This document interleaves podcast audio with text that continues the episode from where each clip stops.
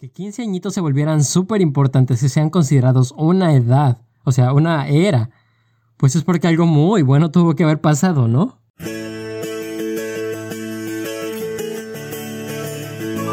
es Más allá del farol. un podcast de Narnia Latina. ¿Cuánto tiempo ha pasado? Llegamos al episodio número 10, al fin. Por fin. Sí, después de retrasarnos un poquito, estamos de regreso y esta vez no vamos a detenernos. No nos van a detener. Pero, pero cuéntame, ¿cómo estás, Emily? Muy bien, muy bien. Ya bien. Mm, qué bueno, qué bueno. ¿Y tú? ¿Cómo has estado, Jack? He estado mm, bien. ¿Qué hay de nuevo en Narnia? Ay, muchas cosas acá en Narnia. Han habido muchos lobos últimamente. No me preguntes por qué. Seguro es porque es temporada de lobos. O no, de hecho no. No debería. Es como por octubre, noviembre. Sí. Pero no vamos a hablar de lobos hoy, ¿o sí?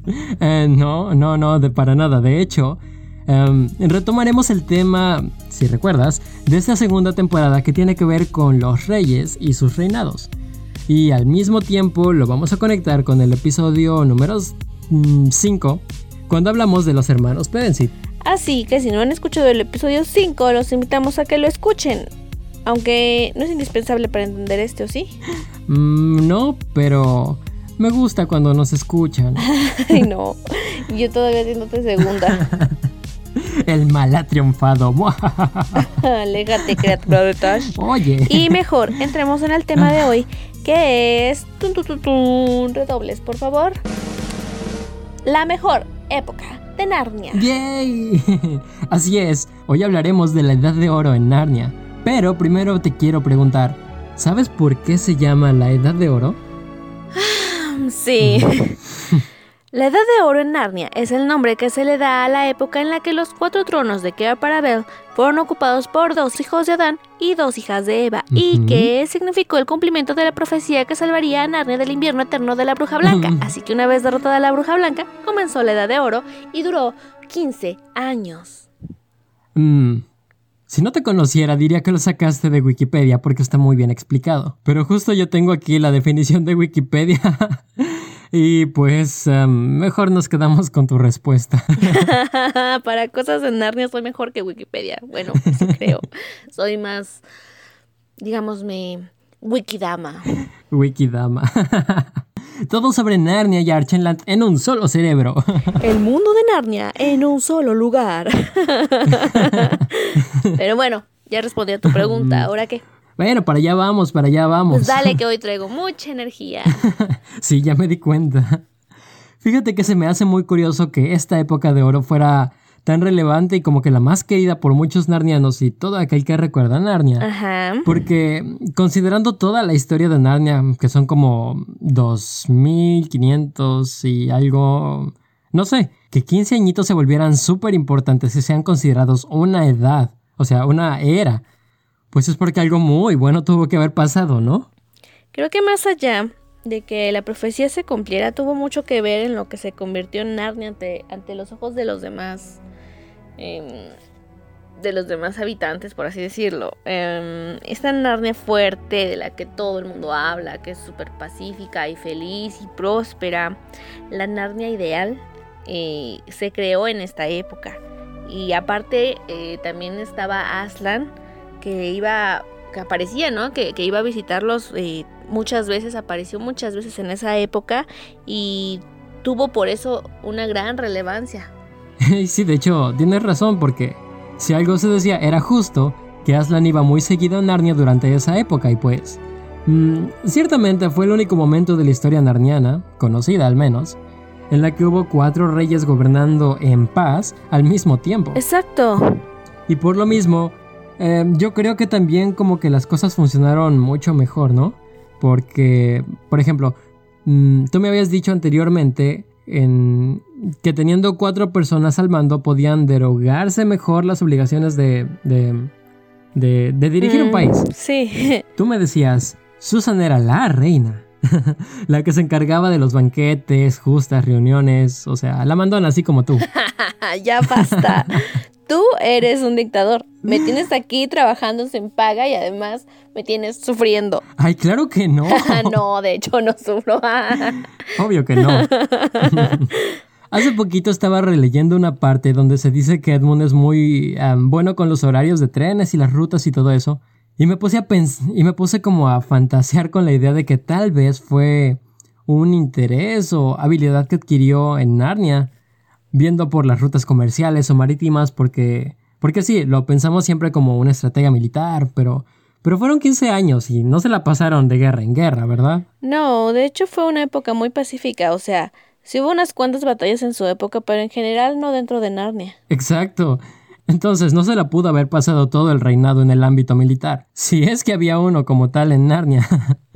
Y cuando leí esto que te digo, me lo imaginé planificando los viajes, así tipo, zarpamos hoy de Kerparebel y llegamos en seis días a Puerto Angostos y nos hacemos una escala de mediodía entre Vintia. Bueno, creo que la pintadita más, eh, y es muy poco en realidad, la pintadita más cercana de, de, esa, de esas partes está en lo que es mi libro favorito y es El caballo y el muchacho. Ahí, ah, ahí bueno, es que ahí te explican las personalidades de Lucy, Susan y Edmond ya en ese contexto de reyes y lo que hacen. Y de hecho, ahorita que lo dijiste, me acuerdo de una parte en la que Edmond, mm, bueno, sin spoilers, tiene que salir de Calormen y le dice a sus hombres que lleven las frutas, que carguen, no sé, no me acuerdo bien, no sé qué tantas cosas, pero les dice que las lleven ahí al puerto.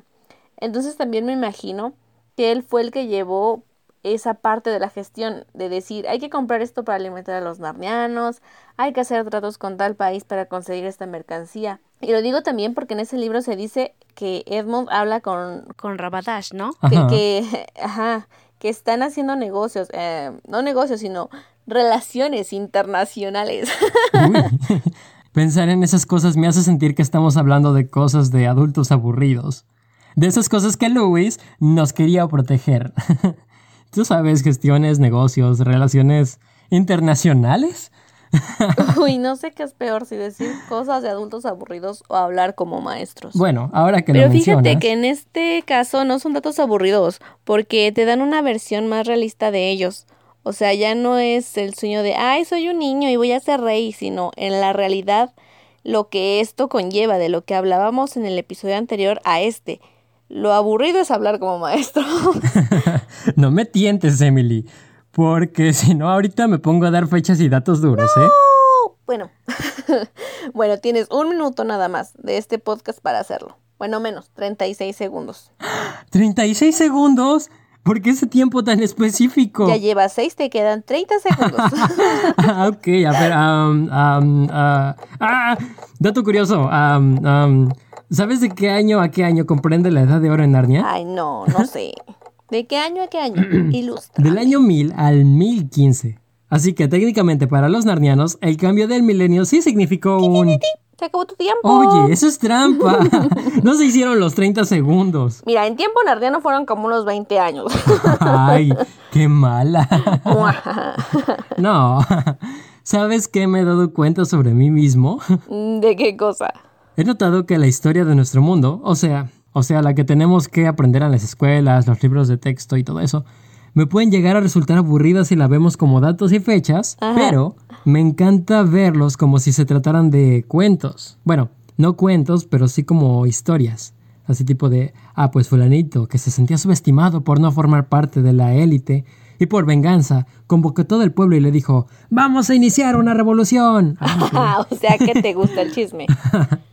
no, bueno, sí. Pero no, eh, me refiero a verlo desde su lado más literario. No sé si me explico. Ajá. Y muy contrario a eso, las historias que son, pues, novelas, en este caso Narnia, me gusta verla como si fuera un... No sé, como si pudiera aprender de un libro de texto tipo, del año tal al año tal fue la revolución telmarina. Y... Y no sé qué me pasa, la verdad. no, no, no, no creo que seas el único. Creo que comparándolo con otros universos literarios o cinematográficos, sí buscamos más profundidad en cuanto al trasfondo y a las historias. Es decir, mm, a lo mejor Narnia es un cuento, pero le buscamos ese sentido adulto como para hacerlo más realista. Y lo bueno y lo malo es que el escritor aquí no se enfocó tanto en esos detalles porque ya lo decíamos, eh, sí se mencionan otros países y se mencionan más o menos un poquito de cómo funcionaban esos países, pero nunca te dice detalles y como ya habíamos mencionado eh, o por ejemplo como en El Señor de los Anillos o en Harry Potter, que hay muchas especificaciones en cuanto a sus monedas, delimitaciones, gobernantes, gobernantes de muchas épocas. Entonces como que Lewis solo dijo, ah, está bien, vamos a contar una linda historia y ya. sí, pero, pero bueno, Lewis sí tiene un enfoque profundo, pero no en su universo, sino en el mensaje que transmite. Exacto, pero bueno, por eso estamos aquí en este podcast, ¿no? Sí, exacto. ¿Tú te has preguntado cómo transformaron Narnia para que se llamara la Edad de Oro? O sea, ¿qué tipo de acciones o de grandes hazañas tuvieron que hacer para que la gente dijera, wow, fue la mejor era de Narnia, fueron los mejores reyes de todos los tiempos? Ay, Dios. Qué buena pregunta. Pues yo creo que yo creo que como eran cuatro, tuvieron más acercamiento con la gente, ¿no? O sea, como que tuvieron más oportunidad de cubrir diferentes áreas de las que un rey tendría que encargarse por sí solo. O sea, obvio tienen un consejo, toda una corte a su disposición como los reyes usualmente suelen tenerla, o, o yo qué sé. Pero no es lo mismo tener que depender de las decisiones de una sola persona a las de cuatro que equilibran las cosas. Además, en el caso de la realeza en nuestro mundo, mm, con temor a equivocarme porque no vivo en una monarquía, está como el rey o la reina, que son como los herederos de la corona, que sí representan eh, a la iglesia o que tienen este puesto, ¿no? Y pues su pareja, los reyes consortes, sí están ahí, pero con un puesto, no sé, no tienen el mismo peso ni nada de eso, me explico. Ajá. En el caso de Narnia no eran consortes, o sea, los cuatro tenían funciones fuertes y relevancia y peso. Entonces, yo creo que eso ayudó muchísimo, no sé, a abarcar diversos aspectos y atender mejor a los narnianos de diferentes formas. ¿O tú qué opinas? Eh, bueno, es que yo inicialmente me imagino a alguien como yo viviendo en Archeland o algún calormeno y de repente te enteras que la profecía de Narnia se cumplió, ¿no? Y que los cuatro tronos de Kera para Abel finalmente fueron ocupados por eh, los dos hijos de Dan y las dos hijas de Eva. Eh, pero en ningún momento te dice que los, las personas que los van a ocupar son niños. Entonces el hecho de que desde un inicio dijeran, ¿sabes qué? Los reyes de Narnia son niños, eh, fueron ellos los que vencieron a la bruja blanca. Desde ahí yo digo que ya es épico. Porque oh, cierto. Dirías como, ¿cómo? ¿Cómo, ¿Cómo que unos niños fueron los que derrotaron a la bruja blanca, no? Y, y se convirtieron en reyes. sí, entonces me imagino que, que, me imagino, por ejemplo, que llegan y le dicen al T-Rock en Calormen, ¿qué cree? Eh, Bueno, no, no, no, creo que le digan que cree. Les dirían algo como altísimo señor o no. O no recuerdo cómo le dicen al T-Rock. Sinceramente, ya he dejado de hablar con algunos calormenos, entonces no recuerdo cómo le dicen al T-Rock. Pero me imagino a su informante diciéndole que cree los reyes de Narnia son niños. Y me imagino que el T-Rock estaría como de, no, ahora quiero conocerlos y generaría ese, ese tipo de interés. Eh, creo que que ese tipo de fama fue lo que lo precedió, ¿me explico? Sí, sí. Y, y, ya de ahí tuvieron que hacer algo para no dejarse ver únicamente como niños y ganarse el título de reyes. Ganárselo, así es, el respeto, ¿no? Ya veíamos en la travesía del viajero del alba cuando llega Caspian, que supuestamente sigue siendo un niño. O bueno, no, ya era un muchacho. Un muchacho. Y llega con Gumpas y le dice, a ver, señor, usted no ha pagado dinero a Narnia desde hace muchísimos años. Entonces, pues, ¿qué onda? ¿Cuándo nos va a pagar? y, algún paso así de, ay, es que usted es muy joven y no sé qué. Y Caspian le dice, sí, seré muy joven y todo lo que usted quiera, pero hay reglas que se tienen que cumplir y no soy un tonto. Bueno, no le dice así, ¿verdad? Se lo dice de una forma más, más severo, pues. Entiendo, justamente fue su actitud, ¿no? Sí, su, su, su propiedad fue lo que le hizo ver a Gumpas. Ah, ok. Este muchacho no viene a jugar a ser el niño rey, no como otros. No, no, no, es real. Así justamente yo también pienso que, que, que es que los reyes lograron eso, y de algún modo logran hacerse de su fama, de esa fama de la que hablan en el caballo y el muchacho eh, de que dicen, ay, vienen los reyes blancos, creo les dicen. Ajá. Y, y que son muy alegres y muy amables. Bueno, ellos no te lo ponen en ese contexto porque lo, lo se ve desde el lado de Calorme, ¿no? Pero te dan a entender que esa gente es buena, justa y amable, que no usa esclavos, que no usa animales para transportarse y como que, ay, wow, son los reyes ideales, ¿no? Sí, sí. ¿En qué momento lo lograron? sí, y considera que cuando ellos vencieron a la bruja, no había relaciones internacionales, como dijiste hace rato, con otros países. Narnia era una tierra que estaba en un invierno eterno donde una mujer diabólica lo gobernaba no creo que se hayan puesto a negociar con ella. Entonces, bueno, por ejemplo, en nuestro mundo tenemos una organización que reconoce y hasta cierto punto tiene influencia en el reconocimiento legítimo de los gobernantes de cada país. Es decir, si hay elecciones en un país y gana determinado candidato, el resto de los países empiezan a tuitear, bueno, no a tuitear, eh, a expresar, a expresar así de, el gobierno del país de Yactitlán reconoce y se alegra de que fulanito sea el nuevo presidente de la la la la la. Pero no creo que Narnia haya sido así. Sí, pero bueno, es que es un contexto completamente distinto. El otro día justamente le preguntaba a otro amigo narniano que en relación a las épocas de nuestro mundo, en qué época se podía decir que estaba la edad de oro, si eran como la edad media o similar, por las cosas que nos platican que sucedieron y por cómo sucedieron, y me dijo que sí, que precisamente su gobierno sí es parecido al tipo de gobierno que había en la Edad Media. Entonces la validez se la daba precisamente sus grandes hazañas. En ese momento ellos tuvieron que validar así su gobierno. Obviamente tuvieron que hacer un baile, una invitación, una justa algo para darse a conocer frente al resto de los reinos y gobiernos. Y aparte también estamos hablando de que eh, Aslan estaba atrás respaldando esa coronación. Y Aslan ya habíamos dicho prácticamente funciona como algún tipo de deidad. Y a pesar de que gobiernos como Calormen no lo reconozcan como tal, y sí le tienen cierto respeto. Entonces eso también ya lo habíamos platicado, eh, el tipo de analogía que es con lo que es un verdadero reino y que Dios te hace rey porque procede de algo celestial, ¿me explico?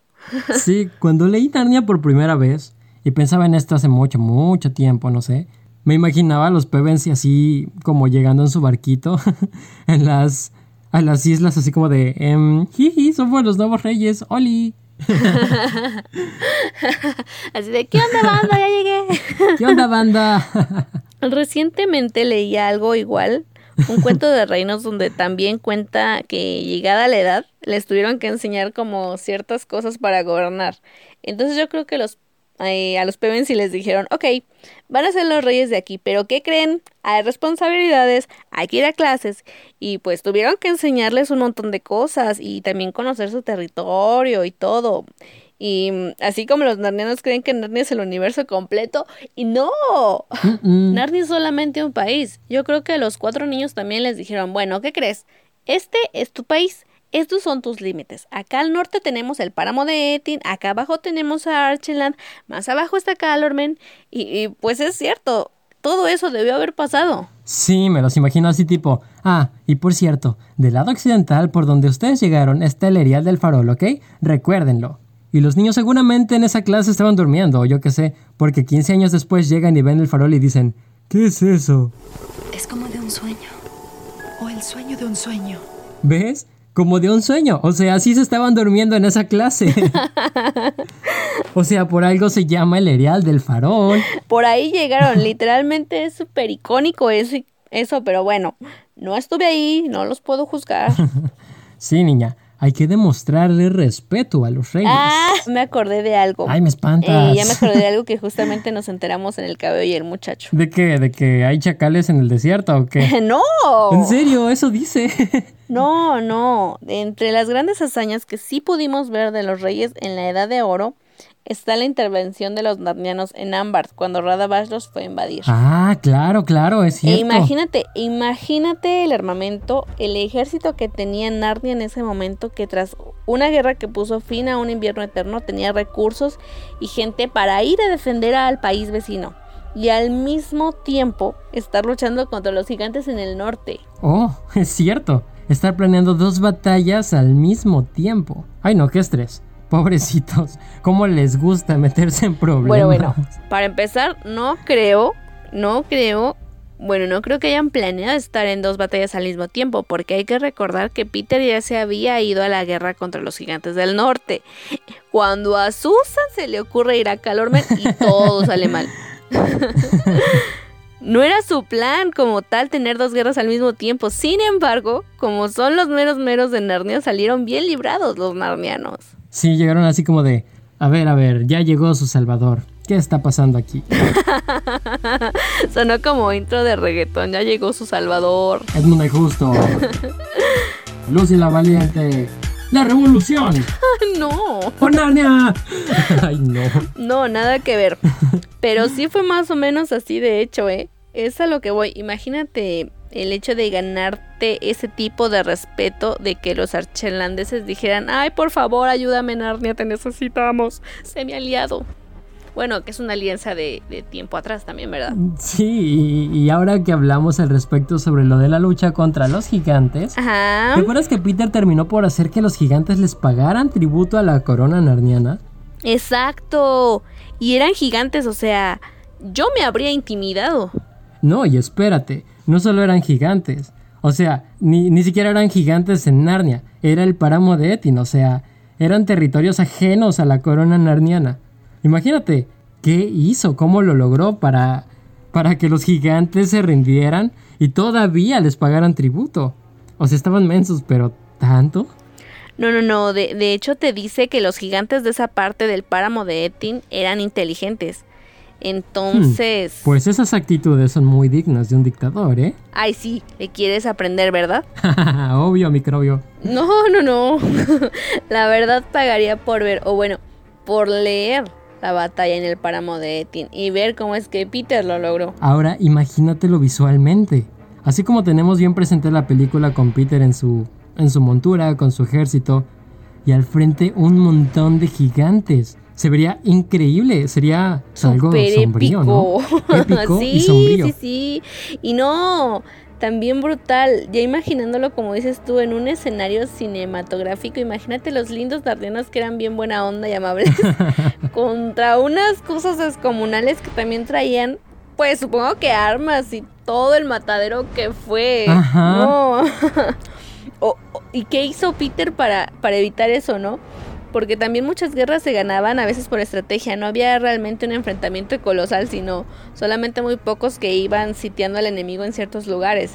Entonces ahí también, ahí también, eh, está chistoso porque se supone que decimos que Edmund es el estratega, entonces también hay que darle su mérito a Peter como estratega, o, a la gente que estuvo a su alrededor, porque precisamente Edmund no va a esa batalla. Ay, bueno, yo digo que Edmund le preparó, em, le dijo, mira, te llevas estos sándwiches. bueno, no, eso se lo dijo Susan. Claro. Le dijo, llévate estos sándwiches, aquí hay agua, tienes provisión para tantos días. Edmund, dale los mapas y no hables con gigantes desconocidos. Y Edmund así de, ah, mira, aquí los gigantes están dispersos, así que ataca por este lado. Acá están así, acá están así. ajá, ajá, ajá. Tú llegas, haces esto, haces el otro y si no, plan B, ¿listo? Qué bueno, nosotros nos vamos de viaje a Calorben. Nos vemos, cuídate mucho, bye. No, no, yo creo que sí hay que darle su mérito a Peter. Por algo fue el sumo monarca. no, sí. Y ya. Y precisamente también eh, eh, la responsabilidad de Peter de darle la la responsabilidad a Edmund de encargarle a las chicas y cuidar la casa, como quien dice.